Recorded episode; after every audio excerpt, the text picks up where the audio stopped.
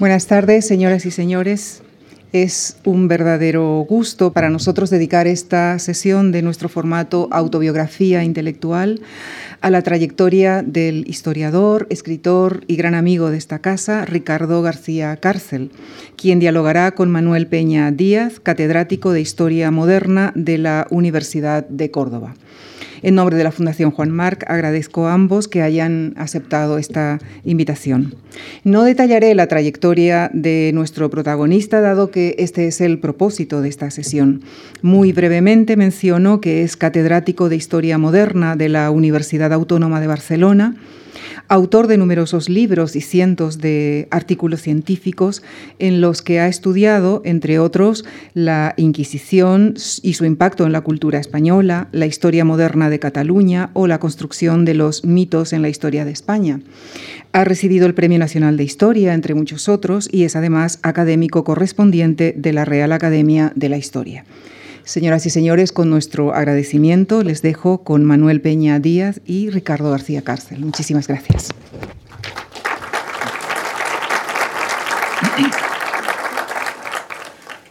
Buenas tardes. Eh, gracias a la Fundación Marc y gracias a Lucía por esta presentación. Y como decía Lucía, eh, estamos ante un historiador eh, excepcional con una edad excepcional también y que, y que eh, quizás si tuviéramos que resumir un poco, muy brevemente, em, su trayectoria, se trata de un historiador con un instinto histórico peculiar que le ha convertido en pionero de todo lo que ha tocado, incluso lo que ha estudiado y sigue estudiando desde las Germanías, como comentaba, la historia de Cataluña, la Inquisición, la leyenda negra, Felipe II, Felipe V, los mitos de la historia de España. Desde hace varias décadas ya es un clásico, sus obras son clásicas en el buen sentido de la palabra, eh, son referentes imprescindibles para, para, la academia, para los historiadores, para, para los estudiantes. Y, y, aquellos temas, como comentaba hace un momento, que ha tocado y a veces, a veces solamente insinuado, los ha convertido en claves para entender nuestra historia. Y es un referente además, y lo quisiera subrayar, sobre todo por sus estados de cuestión. Es un, maestro, diría que único, único en, en nuestro país en analizar y en explicar la historia de las historias. Creo que muy pocos tienen la capacidad en nuestra profesión, muy pocos tienen la capacidad para reflexionar, ordenar, analizar conceptualizar y proponer una visión amplia, llena de matices sobre interpretaciones historiográficas. Mm, Ricardo, eh, te puedes imaginar, yo estoy encantado de, este ofrecimiento que me ha hecho la Fundación de, charlar contigo. Empezamos con, naciste en el 48, decía lo de la edad excepcional porque tienes justo 70, 70 años, como muy redondo, para un momento magnífico para reflexionar por la obra es un, para hacer una, una autobiografía intelectual. Hijo de maestro, nieto de maestra, tu pasión por la enseñanza parece herencia familiar. Sí, sí, efectivamente. Yo fui hijo, he sido hijo de maestro, eh, nieto de maestra de escuela y, pertenezco, así como, como ha dicho Manuel, querría subrayar, reiterar el agradecimiento a, a Javier y a, Lucía eh, por la invitación de estar aquí esta tarde. Ante todo, eso, agradecimiento. No saben ustedes lo feliz que uno está por estar en la fundación. No se lo pueden imaginar. Eh, entonces, eh, volviendo otra vez a mi padre, a mi abuela, maestros de escuela. Yo pertenezco a una generación típica de niños de posguerra, muy marcado por la educación de mi padre, en el sentido de que mi padre pues era un hombre que mm, reivindicó, eh, vamos, aspiró a que su hijo, el hijo pequeño, mm, le redimiera de sus frustraciones, las frustraciones propias de, la guerra civil y de la posguerra, y, y efectivamente, mm, en este sentido, he trabajado muy duro y siempre con una aspiración que tuve ocasión de decirle a mi padre antes de morir que había cumplido, que yo había cumplido las expectativas que mi padre había trazado sobre mí. Llegaste a la universidad a finales de los mediados de los 60 en el tardofranquismo. ¿Qué universidad te encuentras? La Universidad de Valencia con un maestro. yo, yo, soy de, de, una aldea, de un pueblo que se llama, la aldea se llama Casas de Eufemia, el pueblo se llama Requena, provincia de Valencia. Y, efectivamente estudié eh, bachiller en, en, en, el instituto de mi pueblo y luego mm, mi familia se trasladó a vivir a Valencia siempre con mi padre, con la fijación de que eh, yo no podía ir a un colegio mayor porque esto no, no garantizaba que yo pudiera seguir con el buen expediente académico que tenía y entonces toda mi familia se trasladó a vivir a Valencia porque el niño tenía que hacer preuniversitario en, en Valencia. Y efectivamente estudié preuniversitario en Valencia y en la Universidad de Valencia. Y en la Universidad de Valencia realmente es donde, independientemente de que yo siempre de niño dije que quería ser historiador, tenía, en vez de decir como la gente decía que quería ser de mayor, no, yo no sé de dónde saqué esa, ese estatus esa condición de historiador, porque no he tenido nunca nadie en mi familia que, que se dedicara a la historia y mi padre estaba muy lejos, mi padre le apasionaba la literatura, pero la historia no, no le atraía especialmente. Y sin embargo, pues efectivamente yo mm, quizá hice historia y me dediqué a la historia por esa fijación infantil que les estaba comentando y, y, quizá también por una cierta rebeldía hacia mi padre, que en realidad mi padre lo que quería era que hiciera derecho porque supuestamente los notarios ganaban mucho dinero y su hijo quería que fuera notario y estas cosas. ¿no? Pero no, yo quizá fue mi primer acto de rebeldía hacia mi padre, hacer historia. Yo quería que te mm, llegas a la Universidad de Valencia y creo que hay, un profesor que te marca mucho, que es Joan Reglá, tu mm. maestro, don Juan, con, que sí que a veces nos has comentado que cuando tenías que tenía delante de su despacho, en la puerta de la entrada de su despacho, un gran retrato de Vicent Vives, era un, discípulo de Vicent Vives. Pero dando un, un, paso más allá, mm, cuando yo conocí tu primera obra, eh, que es La Germaría de Valencia, que en realidad no es tu primera obra, tú tienes una, una tesina anterior, un trabajo anterior que lo publicas con Siscar, y tienes un trabajo que yo desconocía durante un tiempo, que, es, que lo haces cuando eres estudiante, que son la, edición de las Cortes Valencianas de Carlos, de Carlos I. Pero no, no me quería centrar en eso, sino eh, yo pensaba cuando leí tus Germanías, hace muchos años que, claro, tú estabas influido por, pues esto, por, la historia social, el marxismo, la sociología. Lawrence Stone está presente en la obra y que habías elegido un poco esta, este, este tema candente en ese momento, esa obsesión por la modernidad, el imperio el imperio o las, o las revueltas.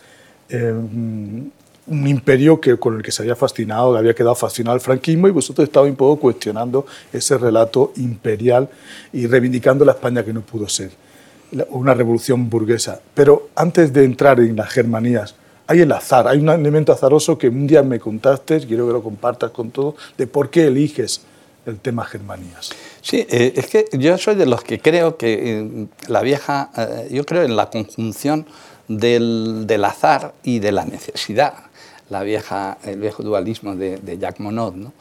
porque efectivamente creo que en mi vida y en mi propia producción de libros, el azar ha contado mucho. Hay un punto de partida que tiene mucho de azaroso, que tiene mucho de imprevisible y que luego, curiosamente, eh, una vez uno entra dentro del, territorio historiográfico explorado, entonces te insertas en el marco de la necesidad y entonces todo lo que, todo lo que estás haciendo lo estás haciendo porque estás sirviendo a un determinado contexto, porque estás eh, al servicio de una determinada lógica de mucho mayor alcance. Pero en realidad el punto de partida es el azar. Esto lo podría decir respecto a varios libros míos y en particular respecto al, libro de que fue mi tesis doctoral, La Germanía de Valencia, que fue la tesina y la tesis doctoral, porque efectivamente el punto de partida fue tan azaroso como planteaba ahora Manuel, de eh, que mi padre tenía un libro que había heredado de mi abuela, eh, que era un libro de la editorial Prometeo, de dos cronistas de la Germanía de Valencia, Luis de Cuas y Miguel García, y, yo ese libro, que lo tenía mi padre empolvado allí en la biblioteca, se lo llevé a mi maestro, al catedrático de Historia Moderna de la Universidad de Valencia, que era don Juan Reglá, y, este libro, ¿qué le parece este libro? Y, y él me dijo, oh, muy bien, haga la tesina y la tesis sobre las Germanías de Valencia. Fue algo tan absolutamente fortuito como, como esto. ¿no? Y a partir de ahí, ¿qué ocurre? Que luego entré en una dinámica que es donde yo hablo de la necesidad histórica, porque entonces eh, eh, había, había escrito hacía poco tiempo, el, gran maestro José Antonio Maravay había escrito su libro sobre las comunidades, y de repente me vi inserto en una problemática que era la problemática eh, de la modernidad o no modernidad de la revuelta de las comunidades y de la Germanía en, relación con el imperio hasta qué punto comunidades y germanías no fueron las revueltas de la España que no pudo ser, hasta qué punto eh, el imperio fue bueno o no para España, o si hubiera seguido España la tendencia siempre a nuestras hipótesis contrafactuales.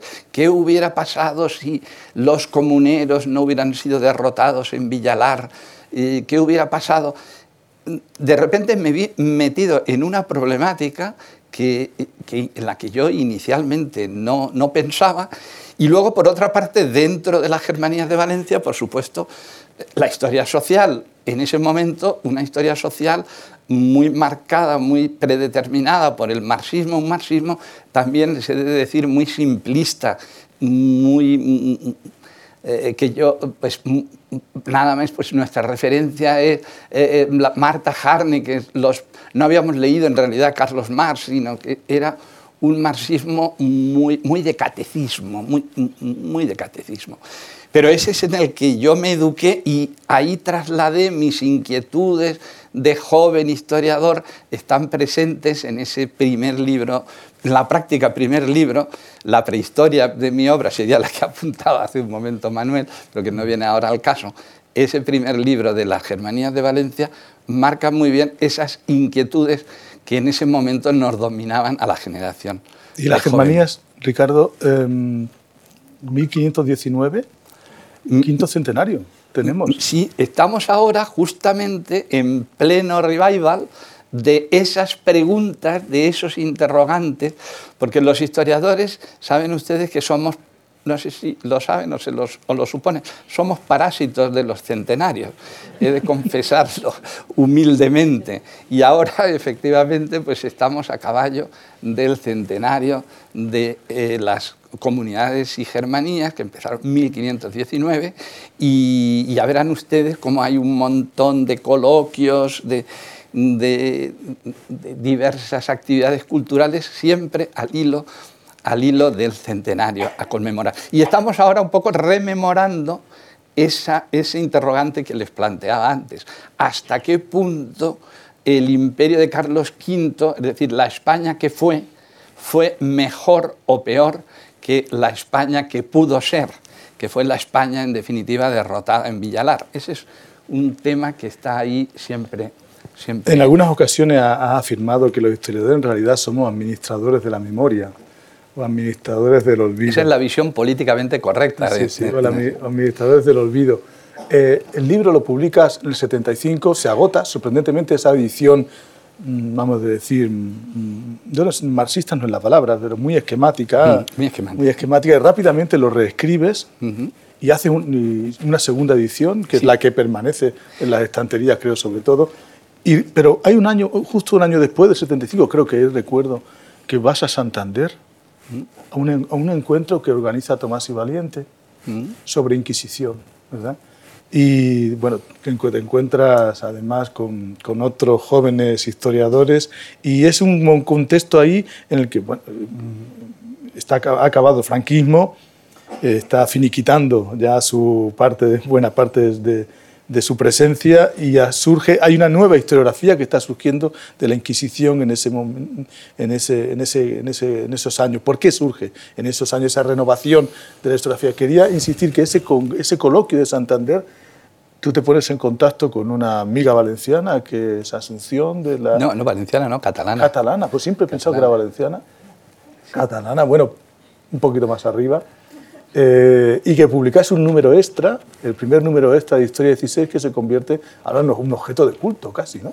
Que, tenemos. Sí, eh, vamos a ver, eh, una primera precisión respecto a lo que comentabas antes, respecto a esta segunda edición de las Germanías de Valencia. Yo quería rendir homenaje, el recuerdo extraordinario que tengo de el que fue mi primer editor, el editor eh, que era entonces director de la editorial Península, eh, edición 62, editorial Península en castellano, que, eh, que asumió, cosa que hoy día difícilmente un editor podría asumir, el editor era José María Castellet.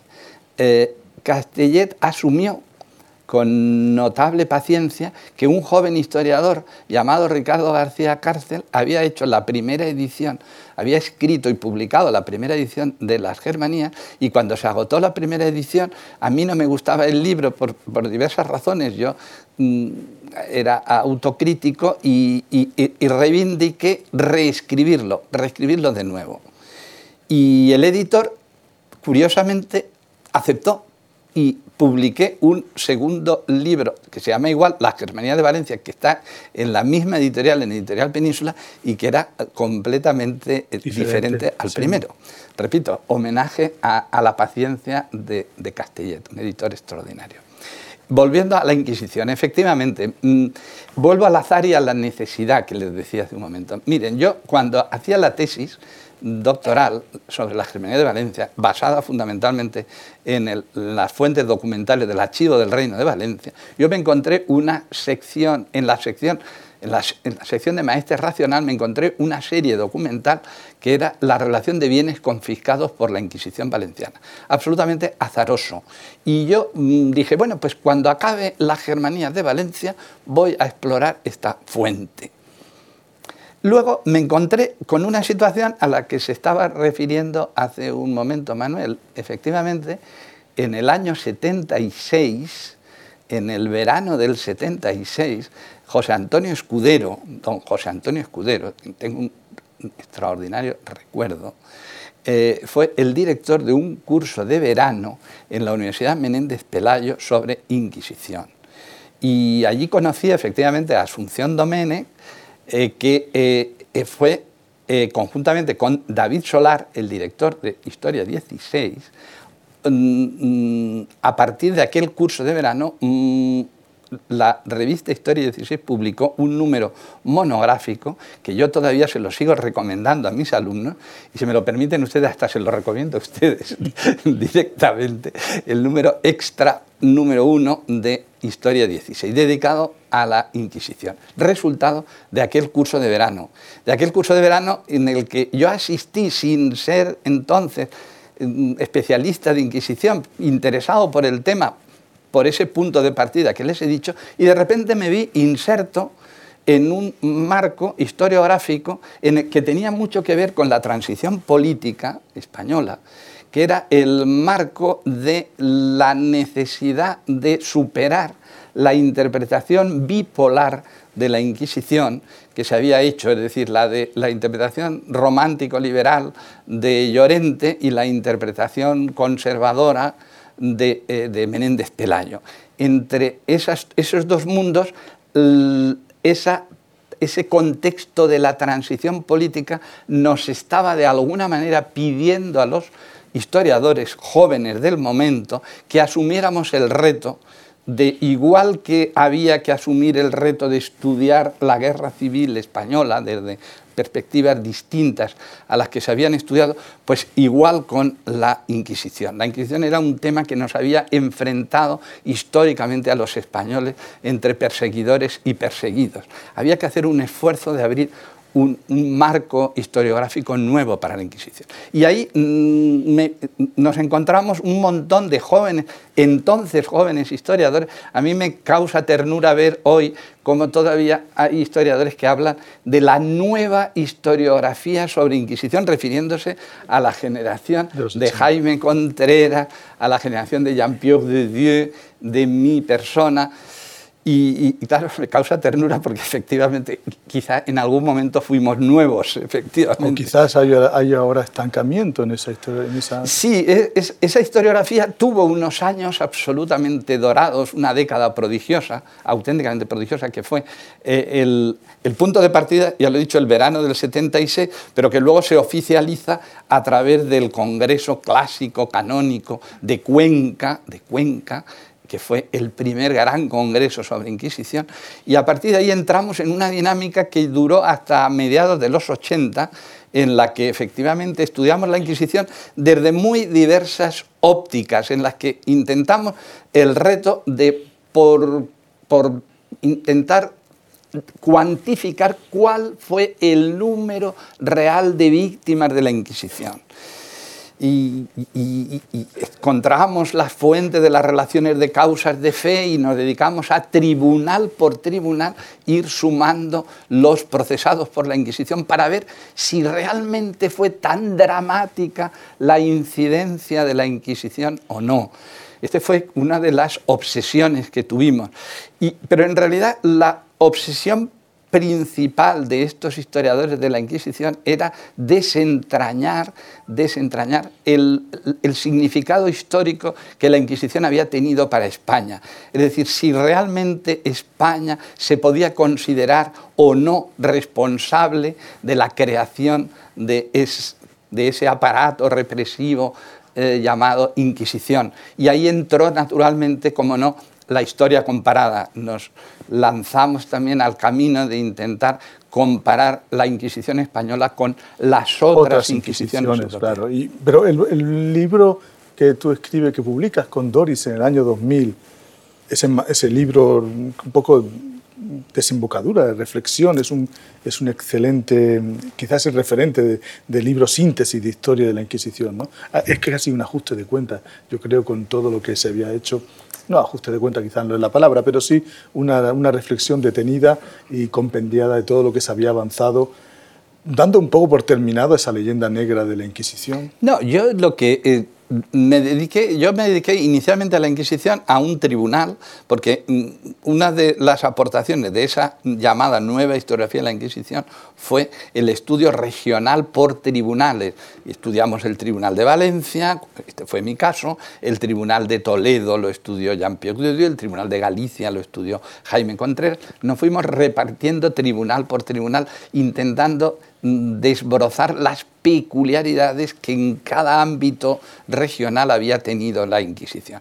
Y efectivamente, esos fueron mis dos libros que hice sobre el Tribunal de Valencia.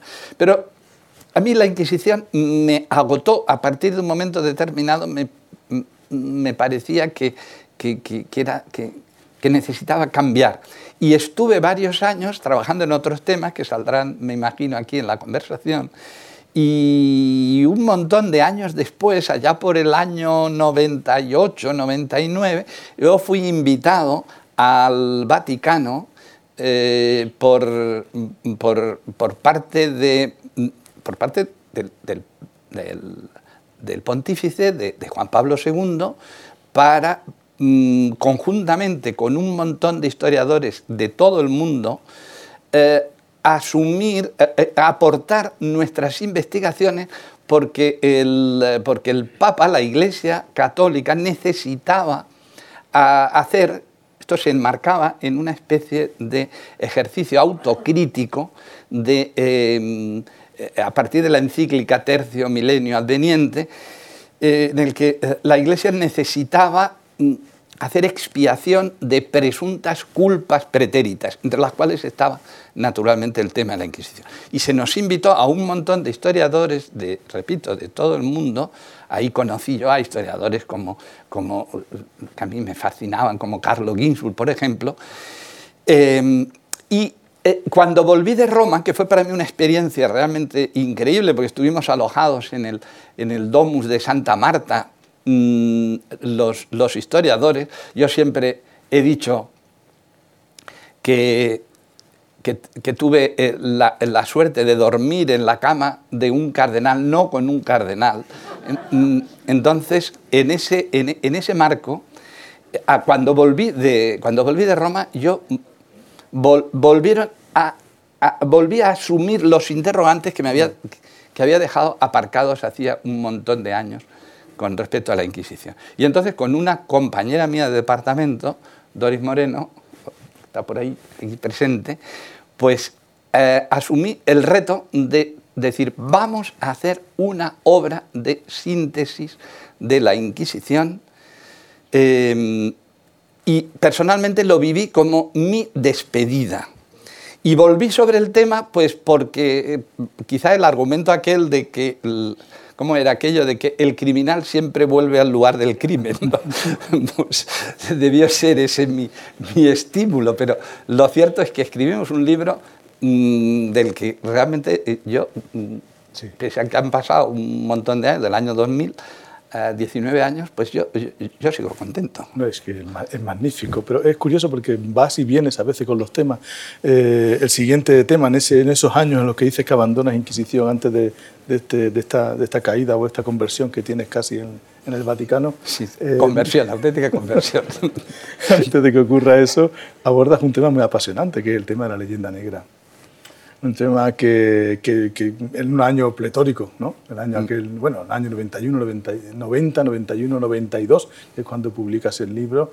Y bueno, no quiero, quiero que expliques un poco de la tesis que tú defendías. yo el libro de la leyenda negra lo escribí, eh, escribí un libro que se llama Leyenda Negra, Historia y Opinión, eh, escribí en el año 92. Es importante, muy importante referirse al año de publicación. Era un año que les voy a contar a ustedes del año 92 era el año de la euforia olímpica o preolímpica. En mi caso, cuando escribí el libro era euforia preolímpica. Eh, era el momento en el que España estaba recién integrada, digamos, en la Unión Europea.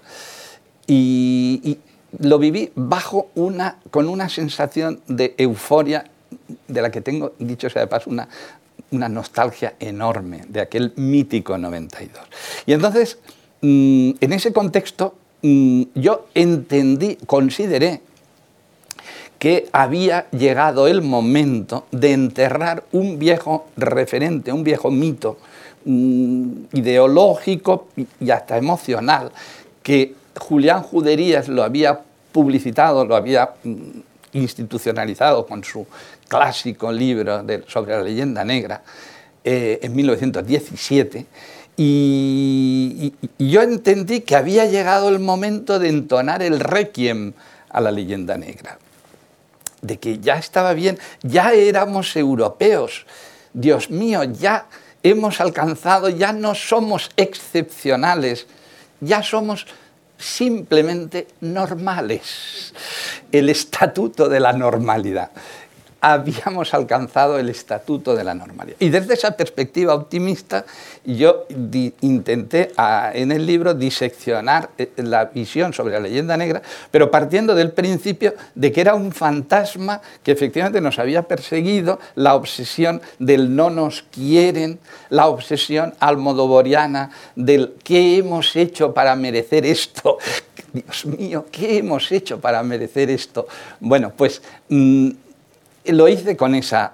La, ironía es que unos cuantos años después del 92, uno tiene la sensación, a través del éxito extraordinario e incuestionable de, personas mm, eh, como, el libro de María Elvira Roncabarea, por citarles un ejemplo concreto, pues es eh, la demostración de que ese sueño mío de enterrar la leyenda negra y de, que, eh, de olvidarnos de los fantasmas del no nos quiere, pues está visto que, es, que es muy... Y, lejos de estar enterrado, pues ha resurgido como, como lo, has, abordado de nuevo otra vez. Eh, acabas de publicar el año pasado, hace dos años, el libro sobre Felipe II, eh, El demonio del sur. Efectivamente. ¿Qué novedad, qué novedad hay respecto la a La este novedad radica fundamentalmente en que yo el libro de, de Felipe II lo he escrito polarizándome.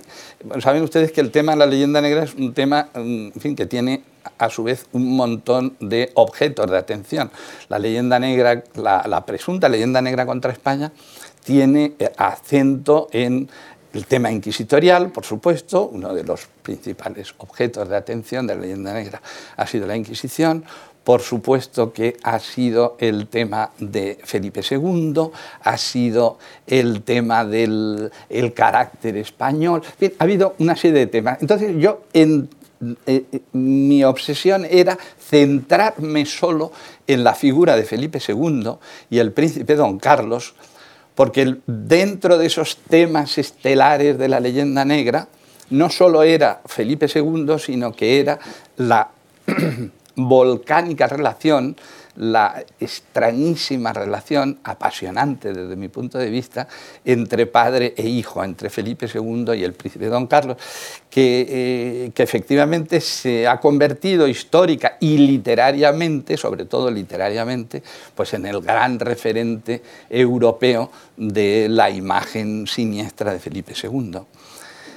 Eh, la rebeldía política también, ¿no? Porque tú buscas, ve un momento, Ricardo, mm. la rebeldía, la, rebeldía, digo, política que encuentras en la figura de don Carlos eh, y alrededor, en contra, esa posición a los austrias, que ya Maravalla incluso nos, dedicó un librito magnífico, pequeñito en aquel, y tú retomas esa posición a los austrias, no solamente con la leyenda negra, sino yo creo que hay en tu historia de Cataluña, en tu historia de Cataluña hay un, hay un trasfondo también de conocer esa Cataluña que que, se opone presuntamente ¿eh? al imperio. Yo me quería subrayar mucho, mucho, muchísimo, con rojo a ser posible, porque para mí, desde luego, la historia de Cataluña en esos dos volúmenes, aunque hay un libro anterior que ganó un premio que no cobró, como me has comentado alguna vez, que es la, la pequeña biografía de Pau Clarís en el año 1980, eh, en esos años de entre el 80, 80, 81, 80 y tantos, pones en marcha con un equipo de jóvenes que estábamos en la Autónoma de Barcelona,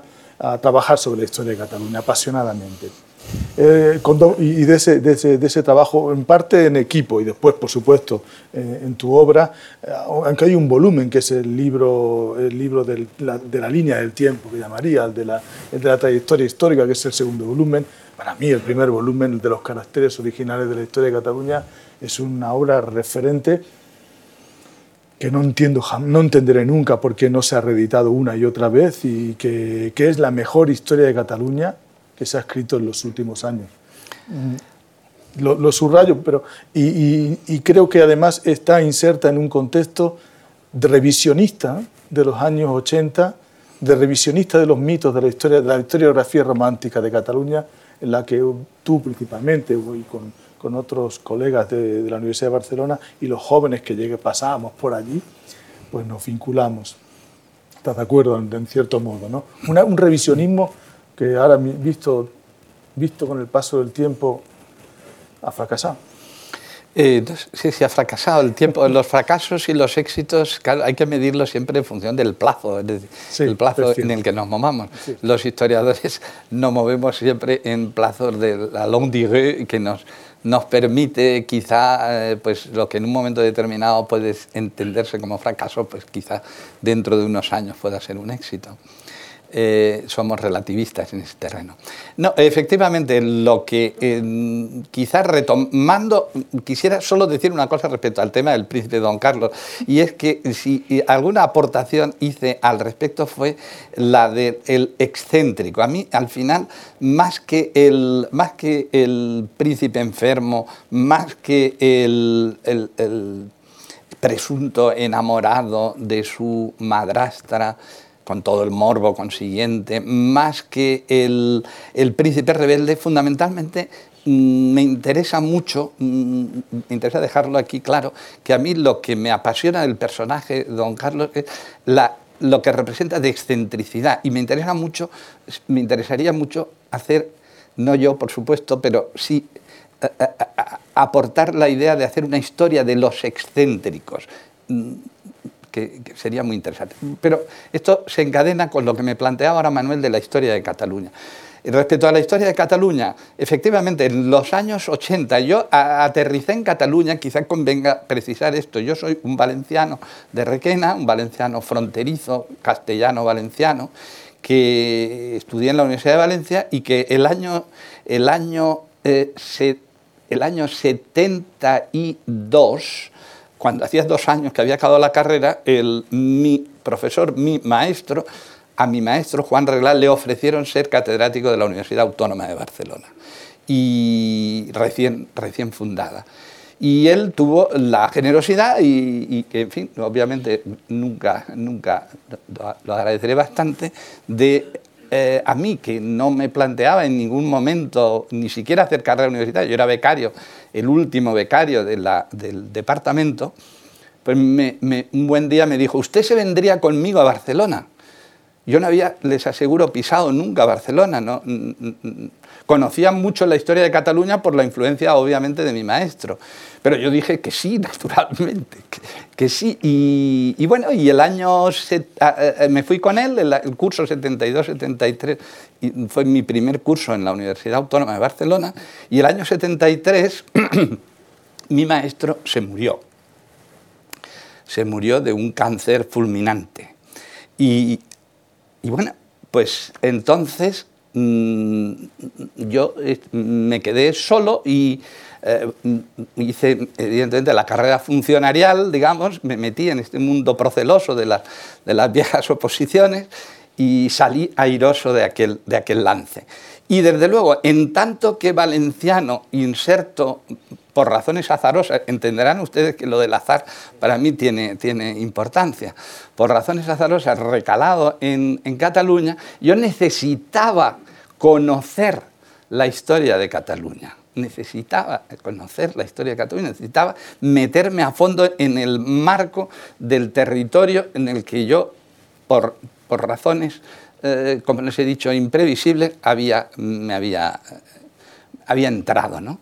Y, por lo tanto yo tenía una ilusión enorme de hacer una, mi aportación en el marco de la historia católica. Hice el libro de Pau Clarís, la biografía de uno de los personajes trascendentales, digamos, dentro de la historia nacionalista catalana, e hice esa historia de Cataluña en dos volúmenes, que fue desde luego un libro maldito, entre comillas, porque efectivamente, mm, por razones oscuras que nunca he acabado de entender o de aclarar, pues fue un libro que acabó, mm, que ni siquiera no se, eh, se, editó, pero no se agotó la edición y el libro no se podía encontrar en ninguna, en ninguna librería.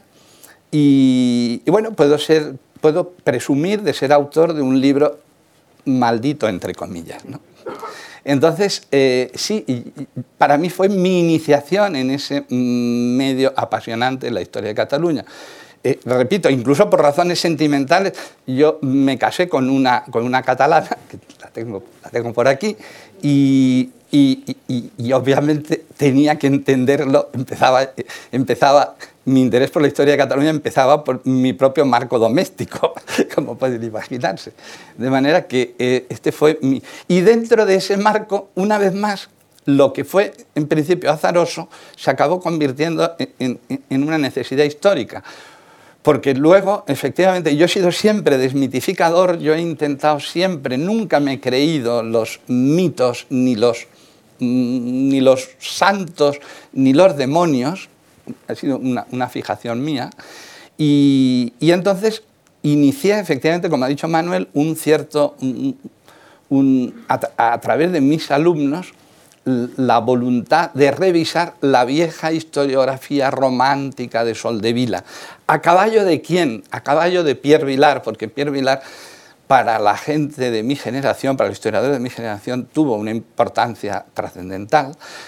Y a caballo de un centro de estudios que formamos un amigo extraordinario que se llama Carlos Martínez Shaw y yo, fundamos un centro de estudios que le llamamos Centro de Estudios Pierre Vilar, que tenía esa vocación, la de llevar a cabo una revisión de la, historiografía que entendíamos que estaba de modé la historiografía de Soldevila. ¿Lo conseguimos? No. Rotundamente no. La historia a corto plazo por lo menos nos ha sido bastante... Pero no te has rendido, ¿eh? no te has rendido porque en el caso de los catalanes eh, continuaste con Felipe V mm. y con los mitos 1714, con el victimismo, con el narcisismo, con el España contra Cataluña o Cataluña contra España, que dinastía contra dinastía. Em, creo que eh, había que darle la vuelta al cuadro que estaba al mm. revés de Felipe V. Sí, sí, yo efectivamente hice el libro, primero hice los siglos XVI y XVII, en ese libro mm, que, que tan escasa proyección tuvo en Ariel, la editorial Ariel, y, luego sí, me di cuenta que había que seguir adelante, no, no me podía quedar en la misma situación. Y precisamente en función de la... Eh, cuando mi mujer, Rosa María Labrus, hizo su tesis doctoral sobre el tema de Felipe V y la guerra de sucesión, me pareció que era el momento adecuado para seguir adelante en el tiempo, saltar de los siglos XVI y XVII en los que yo siempre me había movido al siglo XVIII, al mundo de los Borbones. Y dentro de los Borbones había un personaje, ciertamente eh, personaje maldito en la historia nacionalista catalana, que era Felipe V. Había que desentrañar a Felipe V, había que desentrañar eh, lo que fue realmente el no menos mítico 1714. Y a ese empeño efectivamente dediqué unos cuantos años de mi vida. Pero es con los mitos, tu obsesión ¿no? o fascinación, no sé, puedes entrañar por desmontar mitos, porque además no solamente de, tu, de, nuestro gremio, tenemos el problema gremial siempre de los, de, los, de los, tiempos y de los cortes temporales, sino que te, te lanzaste a, a la guerra de independencia, a los mitos de la guerra de independencia. Sí, una vez salté, es que eso es muy sencillo, una vez salté, y fue muy difícil el salto, de los siglos XVI y XVII al siglo XVIII, que, pero que era todo dentro del ámbito de la historia moderna, dentro del gremio, digamos, de la historia moderna, saltar de los Austrias a los Borbones, una vez me, metí en el mundo de los Borbones, entendí que ya no se me resistía, que había que romper las fronteras del gremio de la historia moderna y, ¿por qué no?, invadir la historia contemporánea. Cosa que mis, mis amigos compañeros contemporaneistas me veían con un recelo enorme porque mm, este hombre, ¿cómo se mete en historia contemporánea? Bueno, pues sí me metí y les he de decir que es el libro que yo más he disfrutado de mi vida. El libro que yo más he disfrutado de mi vida fue el libro sobre los, mitos. de la guerra de la independencia. Eh, eh, el sueño, el título del libro, El sueño de la nación indomable, de estar por ahí, ¿no? El sueño de la nación indomable, los mitos de la... Eh, un libro que, que lo escribí mm, enormemente, apasionadamente, porque además era una especie, como les diría yo, de de, mm, venganza, de, ajuste de cuentas, como ha dicho Manuel hace un momento, con mi propia educación infantil, porque yo eh, de niño lo que había estudiado era justamente pues, Agustina de Aragón, mm, a fondo, toda la mítica, toda la épica, digamos, mm, patriótica española esta fue mi educación sentimental de la infancia. Entonces, volver sobre Agustina de Aragón con otro tipo de planteamientos, con otro tipo de paradigmas, me hacía increíblemente feliz. Y descubrir que además Agustina de Aragón, y, tenemos aquí a un, amigo aragonés, un amigo extraordinario aragonés, descubrir que Agustina Aragón no era aragonesa, sino que era catalana, pues esto ya era el no más Agustina Zaragoza Domenech, por Dios. Mm, y, créanme, disfruté, disfruté mucho. Y, me permitió revivir, reasumir toda la mitología sentimental de, mi, de mi infancia. Pero entre mitología, guerrilla, francesados, eh, la Constitución, hasta esa Constitución virtual. La Constitución de 1812. es una Constitución quizás más en el aire que en el suelo. los patriotismos que surgen nacional, nacional católicos y liberales. Yo creo que hay un personaje que a ti te fascina y una tercera vía que surge en esos momentos. Siempre te han interesado mucho las terceras vías, que es Antonio de Capmany. Mm. No, no has escrito la biografía de Antonio de Capmany. No he escrito la biografía de Antonio de Campmany eh, y, siento aquí decirlo delante de mi buen amigo Javier Gomá. Es una tentación que he tenido, una tentación enorme, pero siempre he tenido, he tenido un freno. Voy a hacer una confesión pública. Mm, he tenido el freno de asumir la biografía de Antonio de Campmany y Montpalau, personaje fascinante, fascinante, créanme, ha sido porque me parecía que tendría problemas el que mm, en el conjunto de España no se pronunciara bien el apellido Antoni de Campmany.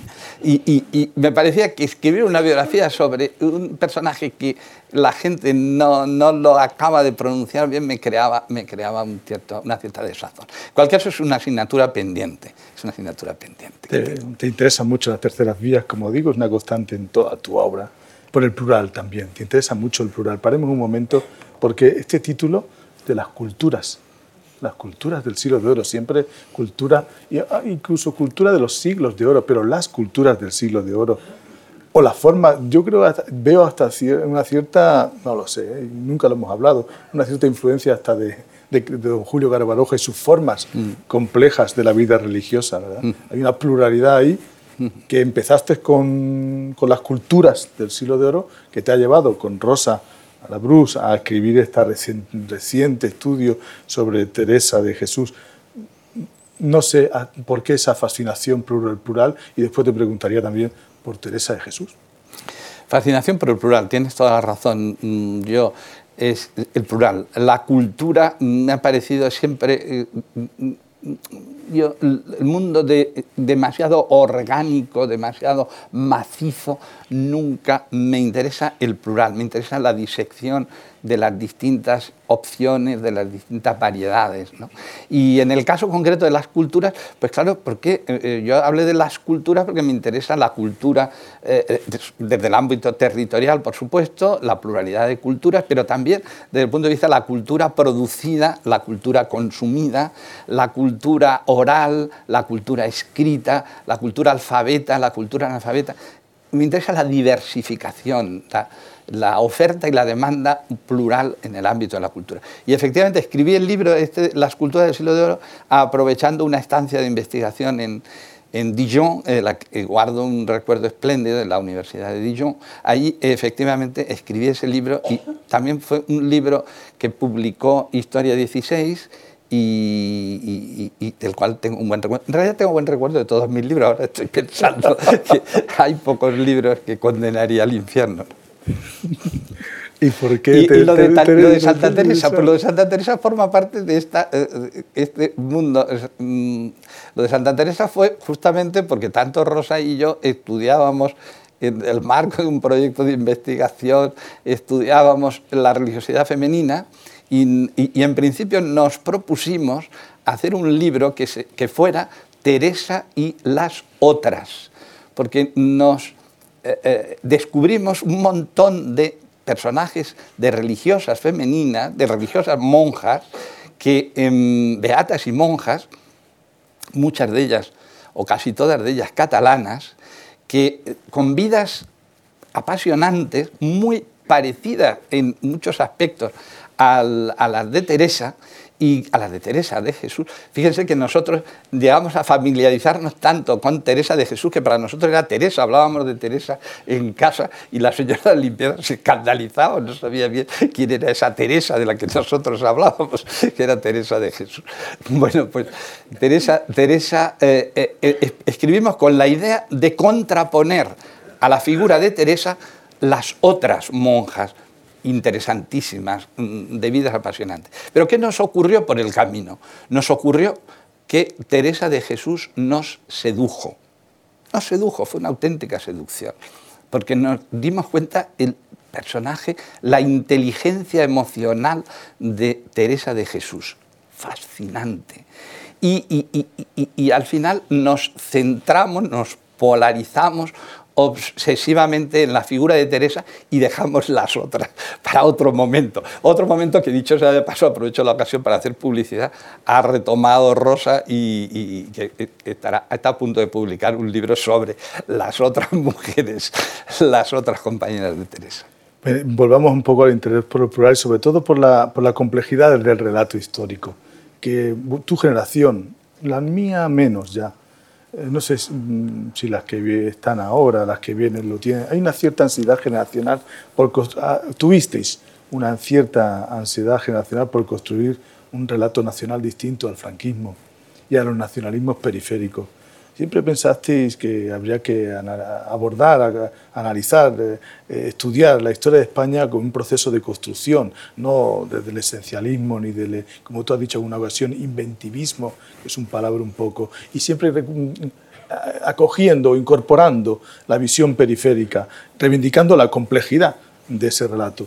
Publicaste, dirigiste manuales en cátedra, varios manuales de historia de España pero yo sobre todo, más que eso, aparte de esa, te admiro y comparto contigo que aparte de la complejidad te hayas mm, comprometido a transferir esa, a, explicar mejor esa complejidad divulgando, colaborando con Historia 16 en su momento, con la aventura de la historia, en, no solamente en dosieres, sino también en proyectos de diverso tipo, audiovisuales, y tu interés por la divulgación es mm, admirable y elogiable. Sí, porque yo soy de los que, mm, por supuesto, pertenezco a un gremio, entre comillas, que es el gremio de historiadores, de, y dentro de los historiadores a los modernistas de historia moderna, pero yo he tenido siempre una, una cierta el gremio entendido como cuerpo homogéneo, cerrado,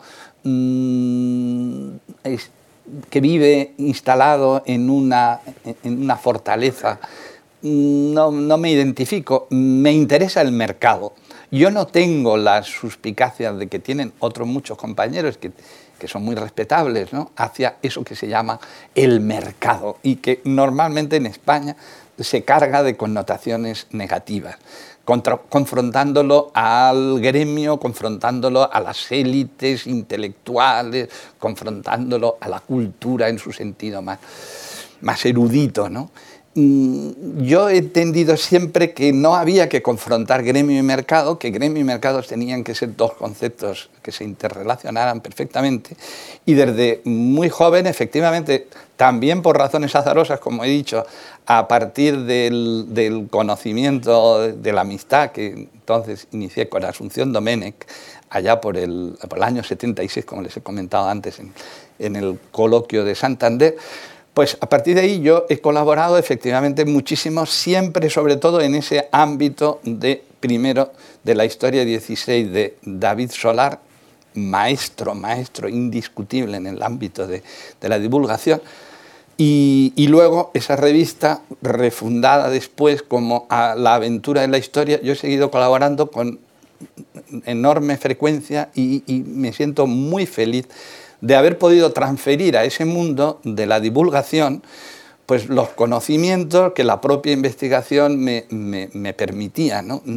Me genera ningún sonrojo el publicar. Y no creo necesario, cosa que demuestra los prejuicios que tenemos en este país, que todavía perduran cada vez menos, afortunadamente, en contra de la divulgación, en la necesidad, digo, de recurrir a eso que se llama alta divulgación, baja divulgación. Se pone, no, no, yo alta divulgación, yo baja, no, no, oiga, perdón, divulgación, la divulgación y punto, y divulgación sin adjetivos ninguno y sin el menor complejo. Mm, en, Francia, en Inglaterra, los mejores historiadores académicos colaboran, escriben en publicaciones periódicas del mundo de la divulgación, sirviendo en definitiva a la sociedad, que es de lo que se trata, lo que nosotros, naturalmente, a lo que la sociedad debe exigirnos a, a los historiadores y a los universitarios en general. Quizá también podemos hacer un poquito de autocrítica, ¿eh? que me refiero que la divulgación mm, a lo mejor en algunas ocasiones no la hemos enlazado muy bien con el sistema educativo o no se ha enlazado bien y sabemos que los últimos hay buena y mala historia Manuel. Yo creo que efectivamente mm, hay buena y mala hay buena pero sabes que los últimos años y dentro de la divulgación hay mm, efectivamente no ya alta y baja no simplemente hay hay gente que hace eh, auténtica basura, pero también hay basura en historia, en la historia que se envuelve, digamos, de la pompa académica. Sí, buena no, y mala no, no, lo cuestiono en absoluto, sino que a veces insisto en esa en ese, ah, especie de, de, de, abismo que se ha abierto y que ha mm, esas quejas y esos informes que sabe que se han publicado eh, sobre esa manipulación, ese secuestro de la historia que nos une, eh, eh, cuando se explica la historia a los niños españoles, ¿no? y a insistir demasiado en el hecho diferencial de su respectiva comunidad autónoma.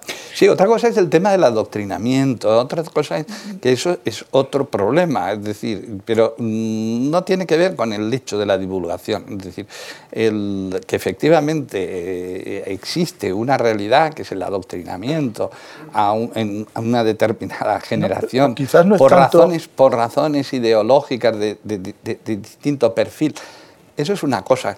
Y otra cosa es que efectivamente siempre hemos de jugar con el criterio de la historia, ha de intentar ser lo más mm, posible, mm, aproximarse en lo más posible a, la aspiración de la verdad histórica, que sabemos perfectamente que esa verdad como tal única verdad es imposible y que tenemos que asumir que existen diversas corrientes, diversas, que la pluralidad de las diversas eh, tendencias historiográficas es, es indiscutible, es cierto, pero siempre desde la óptica de nuestra aspiración a, hmm. aproximarnos lo más posible, repito, a la verdad, a la objetividad histórica. no, estoy totalmente de acuerdo contigo, pero sí que, coincido también contigo cuando tú has afirmado en alguna ocasión que la memoria histórica de España es un tema bastante polémico hmm. y en el que hasta que el punto que hasta el punto que en los últimos años en España se ha articulado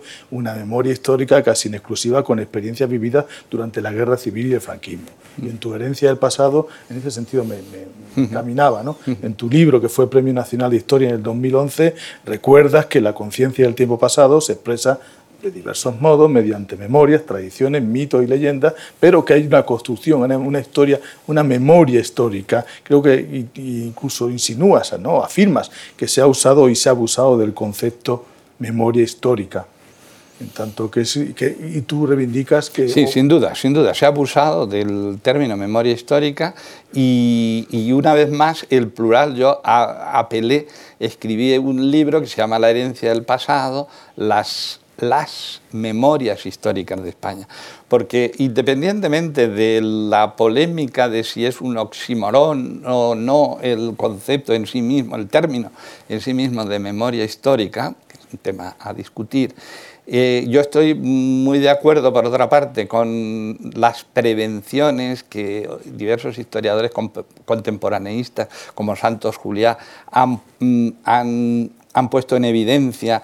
Las prevenciones, digo, respecto al uso y abuso de la llamada memoria y la necesidad, digamos, de mm, reivindicar la historia más allá de la memoria de la historia reciente pero sobre todo por la idea, y esa es la idea de mi plural, las memorias históricas de España, porque creo que, que, efectivamente si asumimos, si asumimos el término de memoria histórica, eh, entonces hemos de asumir que no solo existe una memoria histórica vinculada a nuestro pasado dramático reciente, de eh, la guerra civil, franquismo. No, hemos de asumir que en cada uno de los hitos eh, trascendentales y muchos de ellos dramáticos de nuestra larga historia de España, cada, en cada generación,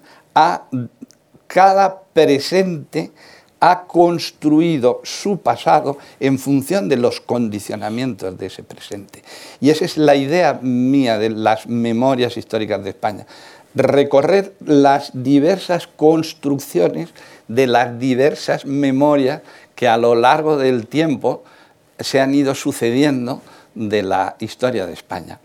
Y por lo tanto, mm, sacarnos, sacarnos de esa obsesión absolutamente casi enfermiza y un punto más soquista que es la, la, fijación obsesiva hacia ese pasado reciente y a la presunta memoria de los abuelos sobre ese pasado, porque el problema es que el primer problema de esta memoria histórica reciente ha sido que hay abuelos de uno y de otro lado y que, no existe una memoria estrictamente de perdedores. También existe una memoria de ganadores y que desde el punto de vista de la historia siempre tendremos, desde el punto de vista de la moral, es evidente que tendremos siempre una empatía indiscutible hacia los hacia las víctimas de esa guerra civil. Pero desde el punto de vista de la historia e intentando aspirar a reconstruir cuál fue la realidad de los hechos, nos hemos de plantear por qué unos fueron perdedores, por qué otros fueron ganadores. Y en esa dinámica, naturalmente, creo que mm, la complejidad de la realidad es mucho mayor de la que quizá se ha hecho con tratamientos demasiado simplistas. Bueno, Ricardo, estamos acabando casi. Pues supongo, yo la verdad es que no, me he dado cuenta ni del tiempo que ha pasado. En un libro reciente que se ha podido publicar hace unas semanas, Diálogos con la Historia, de Ricardo García Carci, el oficio de historiador, hacías una, apuntabas, mm, hacías un balance también de toda tu trayectoria y de, de, todo lo que has sentido, yo creo que emocionalmente, en, tu, en, tu, enseñanza y en tus investigaciones. Hace 25 años recuerdo Roger Chartier en un artículo hablaba del taller de Barcelona. Nos llamaban los del taller de la Autónoma de Barcelona. Ya no solamente estamos en la Autónoma, estamos en muchos otros sitios. Estamos también, están también en Zaragoza, tú sabes, están en Madrid.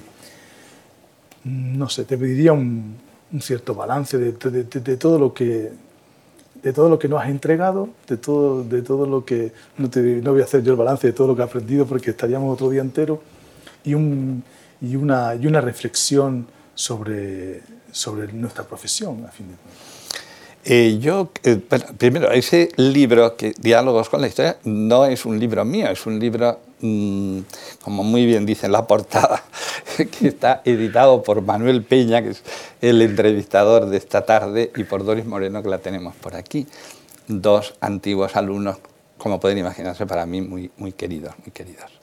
Y, y es eh, simplemente un, un, libro absolutamente sorpresivo para mí, mm, que, mm, que, ellos tramaron, fue una conjura. Yo nunca he creído, he sido siempre anticonspiranoico y, y, de repente me vi en una situación absolutamente, eh, poco menos que surrealista, en Zaragoza, pues mm, en un marco que no tenía nada que ver con, con esta historia, pues me vi con con que mm, Manuel Peña y Doris Moreno, pues al final del coloquio en el que estábamos, pues, en fin, no voy a describirles porque yo lo pasé, lo pasé muy bien y me pasé muy mal, fue una situación muy contradictoria.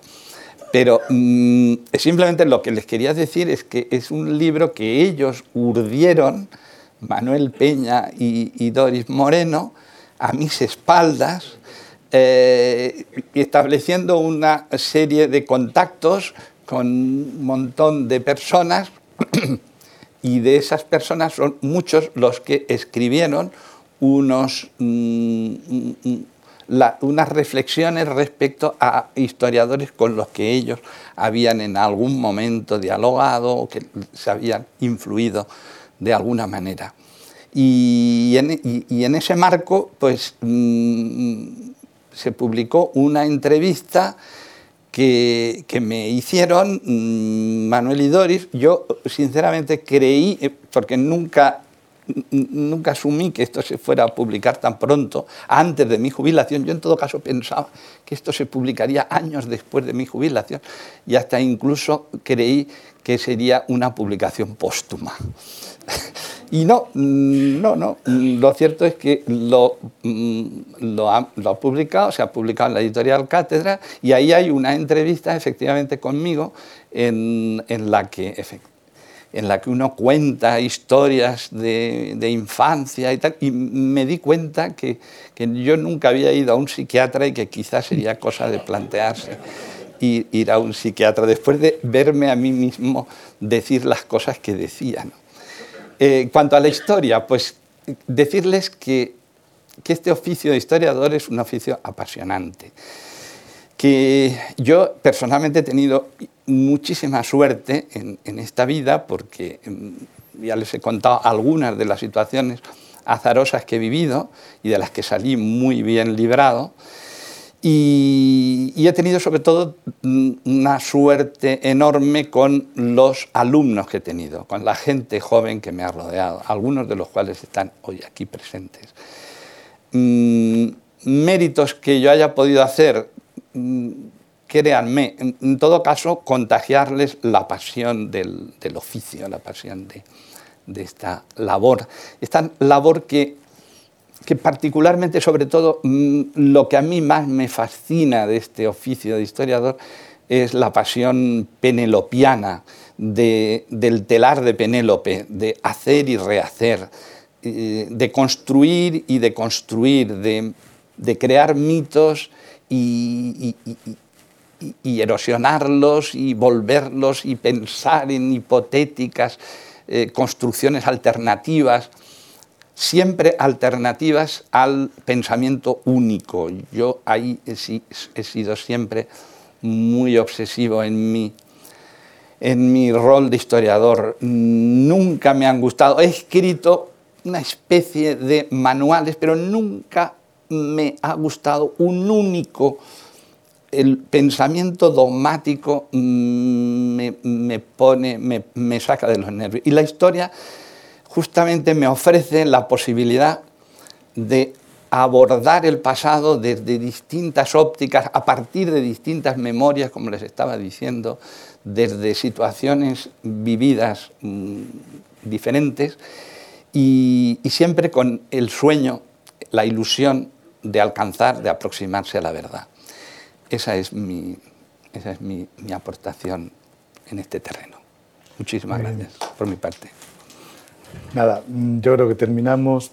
Muchas gracias a la Fundación MAR, muchas gracias Ricardo y muchas gracias a ustedes. Buenas tardes.